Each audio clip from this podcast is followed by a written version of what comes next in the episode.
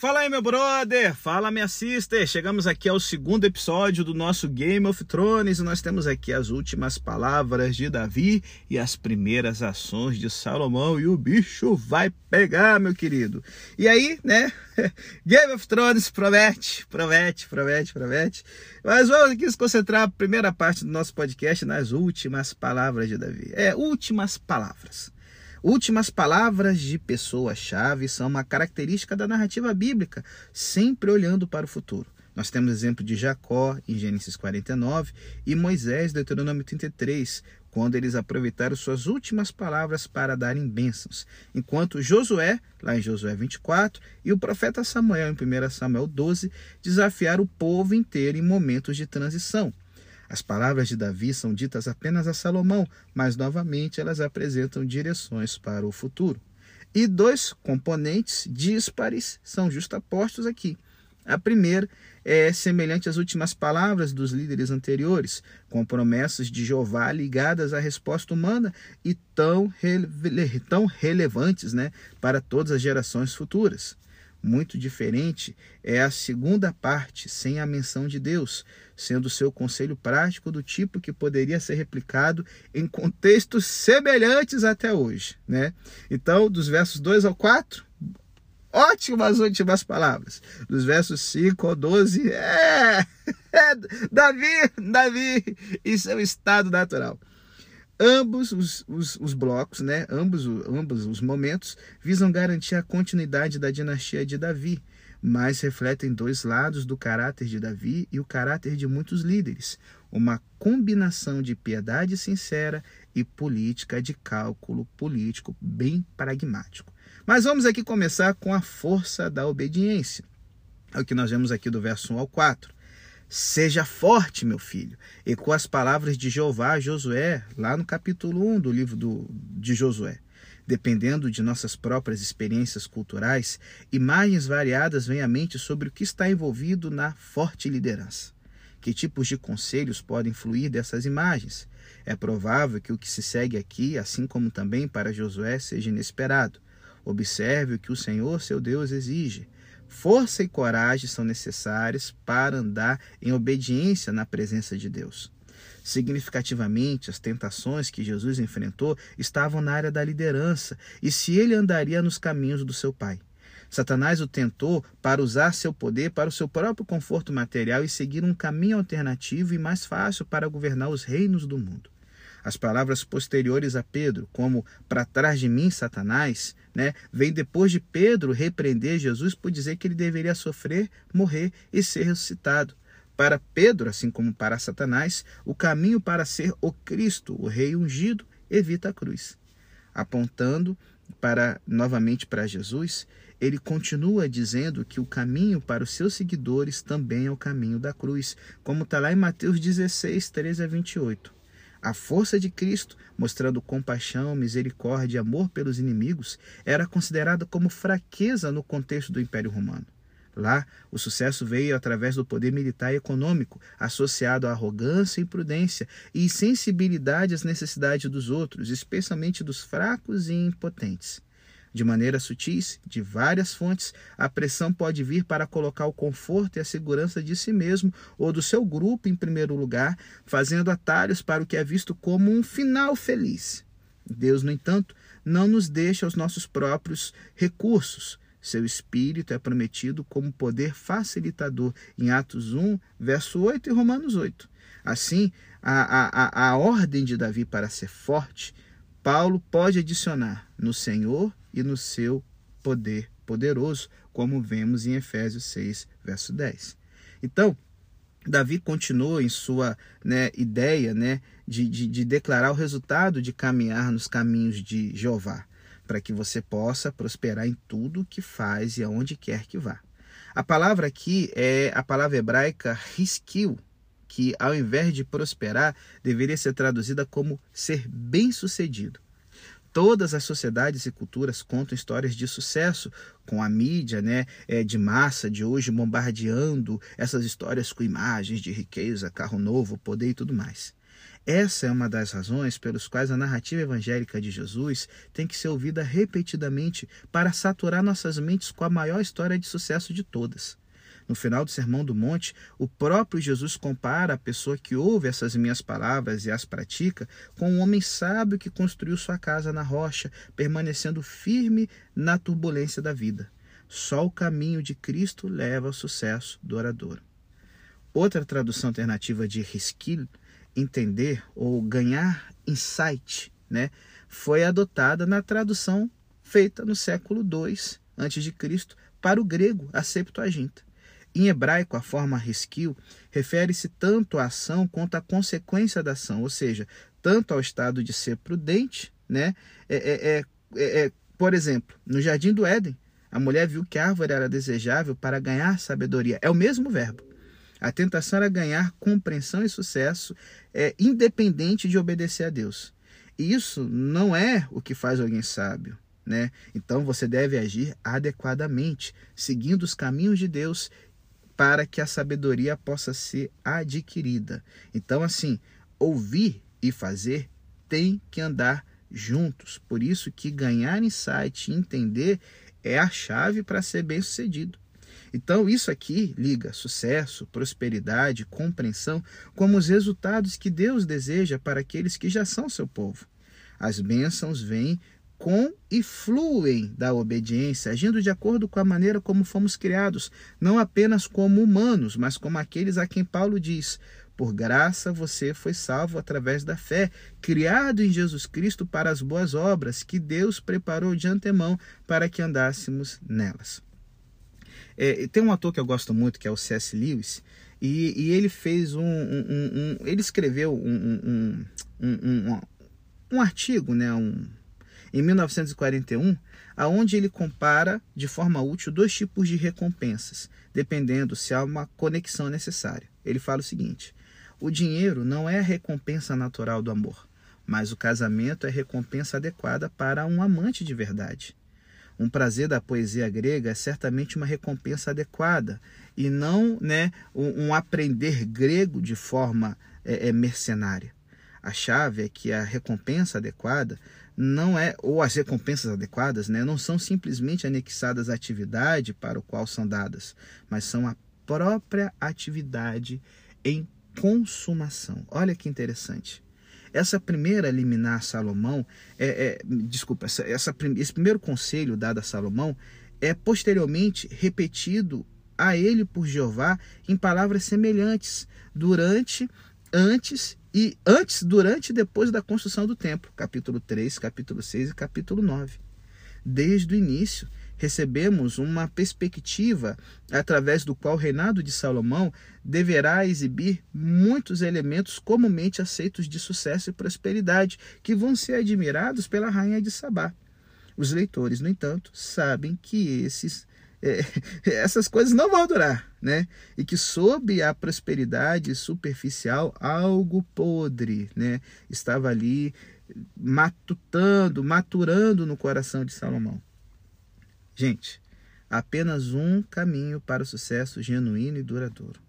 Caminhar nos caminhos de Jeová é o caminho para as bênçãos que Deus deseja dar.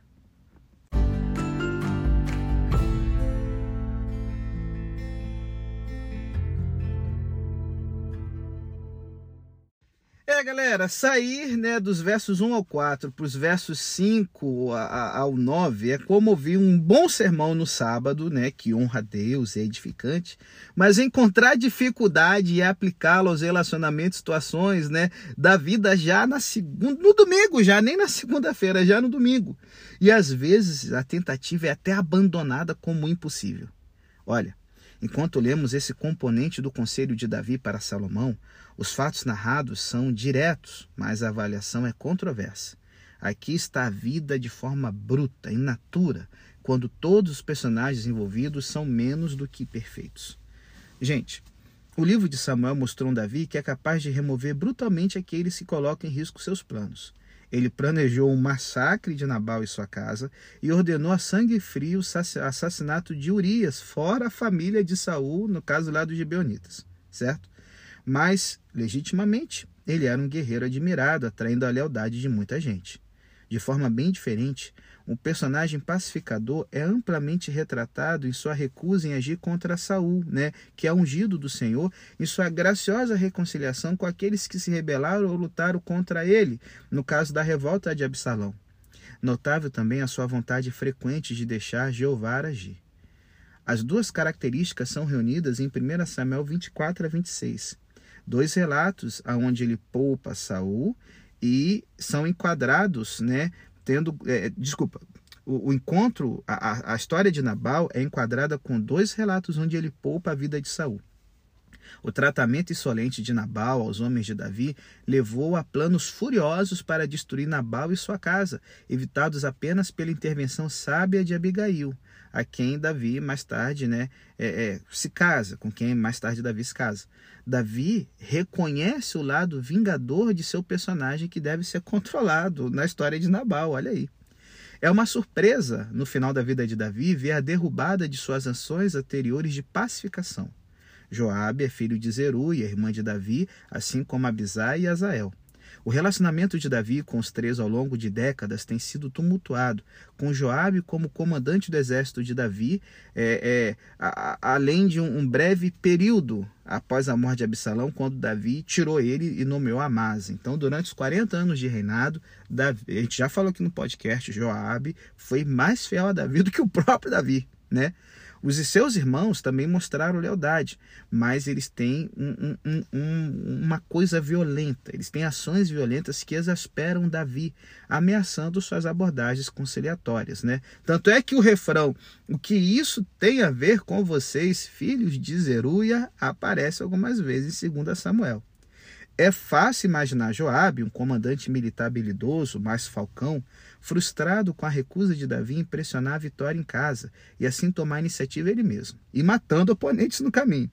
Ao mesmo tempo, Joabe é o comandante leal que implementa a estratégia de Davi que leva à morte Urias. Talvez a decepção em Davi tenha sido um fator em seu apoio ao golpe fracassado de Adonias.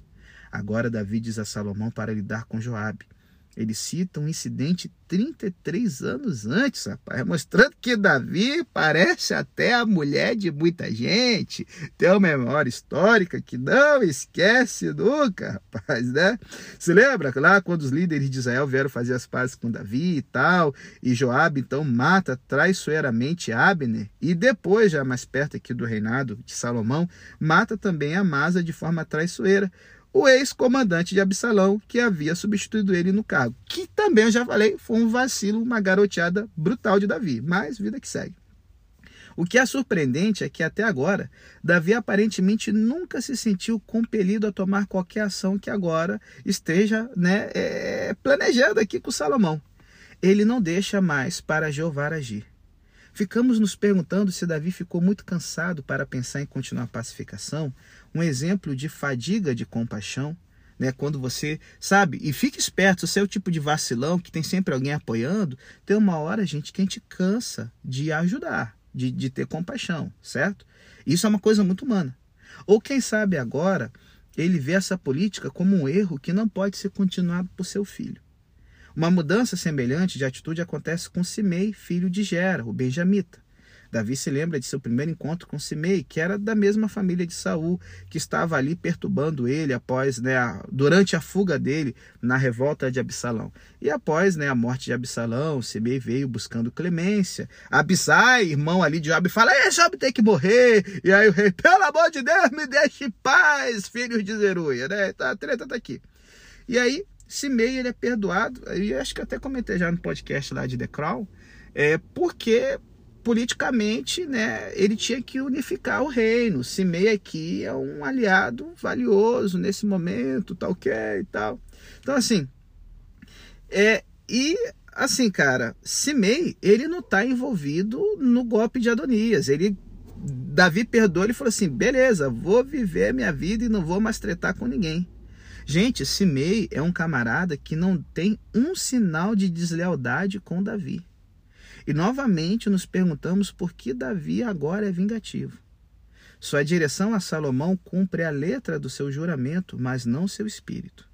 Anteriormente, foram inimigos não israelitas que Davi derrotou, mas com o povo de Israel e Judá, membros do povo de Deus, ele trabalhou pela reconciliação e pela paz.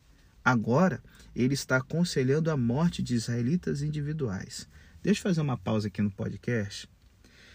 Tem muita gente hoje no nosso país, outros lugares, que defende uma forma de governo autocrático, em que o líder, o presidente, tem que ter um controle, sabe, quase que absoluto. Aqui nós vemos a vantagem do Estado democrático de direito, gente. Porque é, você já imaginou como é tenso viver numa monarquia em que o rei fala uma palavra e que décadas depois ele pode dar para trás? O perdão foi liberado. Essa morte de Simei aqui, ela é, uma, é um caso injusto. Eu vou defender a justiça também para Joabe, né? Mas assim, é, é, Joabe também não era nenhum santinho, certo? Mas no caso de Semei, você vê o perigo de quando o governo, decisões que afetam pessoas, dependem do capricho de alguém. Para amenizar aqui essa parte bem tensa, nós temos aqui, em outra direção ao tratamento de Joabe e Simei, o tratamento positivo da família de Barzilai de Gileade. Na época da revolta de Absalão, essa família de Barzilai o acolheu e o ajudou com todas as necessidades materiais que ele precisava. Mais tarde, Basilai recusou o convite de Davi para Jerusalém, mas enviou seu servo, possivelmente filho, né, é, é, Quinoã. Davi não tem nenhuma obrigação, mas a generosidade deve continuar. Novamente, a pergunta é por que essa ação está incluída aqui. Uma interpretação provável é que Davi, como ao longo do seu reinado, está preocupado com o futuro do Reino Unido de Israel e Judá. Ele se esforçou toda a sua vida para manter a paz, para governar de forma justa para todos, e os movimentos conciliatórios tinham esse objetivo.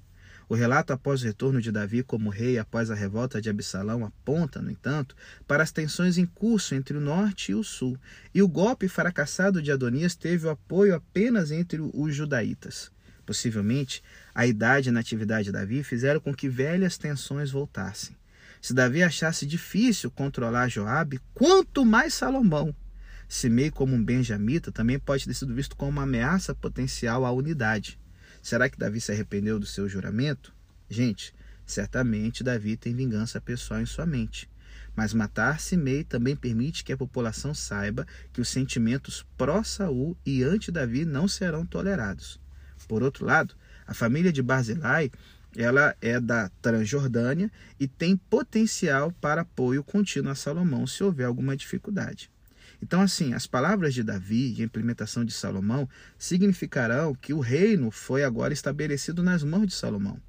A justa posição dos versos 1 ao 4 e os versos 5 ao 9 poderia, portanto, ser lida como o endosso né, de empregar a espada contra os malfeitores, certo? Há, no entanto, dicas para o contraste deliberado. Duas vezes Salomão é instruído a usar sua sabedoria para remover potenciais inimigos.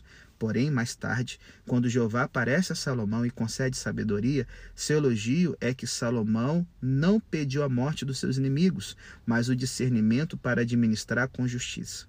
A sabedoria pragmática de Davi e Salomão é contrastada com a dada por Jeová. Quando isso é colocado ao lado da rejeição de Davi às abordagens conciliatórias de longa data em relação a Joabe, já que ele não esqueceu eventos de 30 anos atrás, e o seu tratamento pragmático do juramento feito por Simei, e, portanto, né, posteriormente, os próprios métodos de Salomão para matar esse cara aqui, é bastante provável que é, é, os que viram a captura e o exílio do rei davídico e, de certa forma, da dinastia, perceberam que o início dela era falho certo? Davi recebeu um golpe, Salomão começa o seu trono banhando ele em sangue. Nós temos aqui um lado privado de Davi e Salomão que contrasta com o relato frequente declarado por Deus no Antigo Testamento da justiça e fidelidade de Davi, a reputação de Jeová e Salomão como sendo uma pessoa com grande sabedoria. O que, que isso nos diz? De que uma pessoa pode ser muito fiel a Deus, muito sábia, mas ainda assim cometer atitudes desleais e manchar suas mãos com sangue. Por quê? Porque o ser humano é assim, gente. Assim é o ser humano. Ler as palavras finais de Davi pode destacar a universalidade de personalidades falhas. Somos pecadores salvos pela graça. Isso pode nos ajudar a refletir sobre a facilidade com que o comportamento humano pode misturar um desejo de servir a Deus e seguir seus caminhos e fazer o que é melhor, usando métodos que ficam aquém do caminho de Cristo.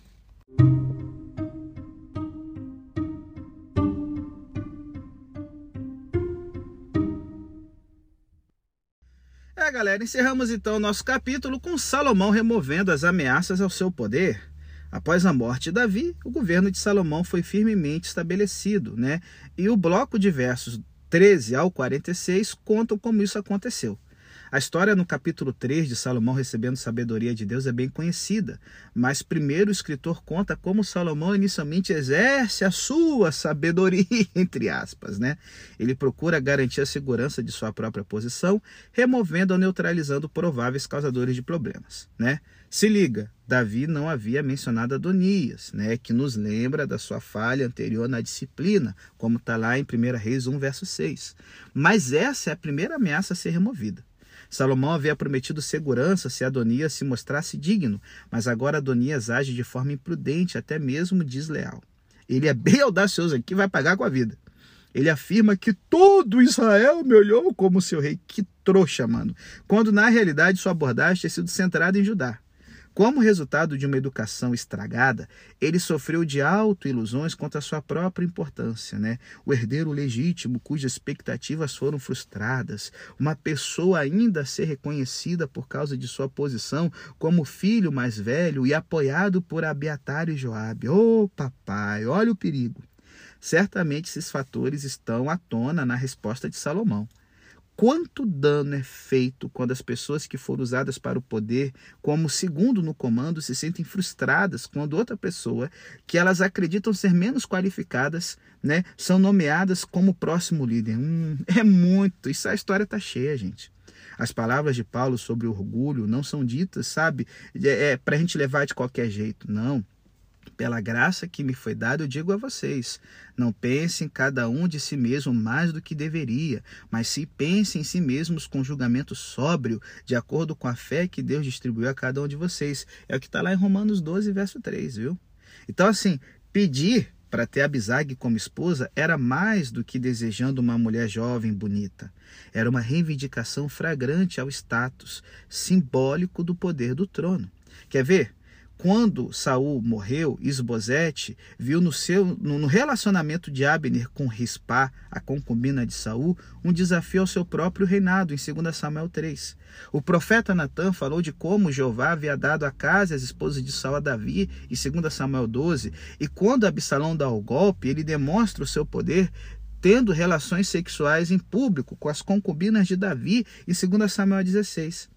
Esposa e concubinas estavam associadas ao poder real, comumente ligados a alianças políticas e econômicas, e herdar as esposas novinhas do falecido rei queria dizer que você era quem estava no comando agora. É interessante que a pessoa central no relato da queda de Adonias é Batseba, mãe de Salomão. A inclusão do relacionamento tendo duplo significado aqui, certo? Primeiro é um contraste com Adonias, seu filho de Agite, e não de Batseba, crucial na escolha de Salomão por Davi. Mas em segundo lugar, a mãe do rei tinha status especial, embora suas funções específicas não sejam claras. Em seu diálogo com Adonias e depois com Salomão, é possível ver uma ingenuidade de Batseba. Suas palavras ao longo de toda parte, seja para Adonias ou para Salomão, parecem solidárias, aceitando em nome de Adonias a afirmação de que ele vem pacificamente.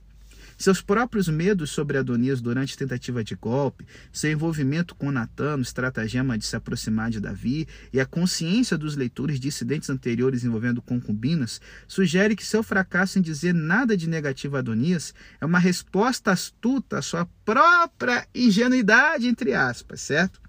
Ela conhece seu filho e sabe como é provável que ele vai responder há uma ironia em Adonias e ele não vai é, recusar né, o que você deseja, né? E eu não vou te recusar, né, de pedir para Salomão aqui. Ah, tá dando uma dissonância aqui, Batseba. A resposta irritada de Salomão, recusando o seu pedido falado, é melhor vista como fazendo o que ela realmente queria, removendo uma ameaça, não apenas para o seu filho, mas para si mesmo.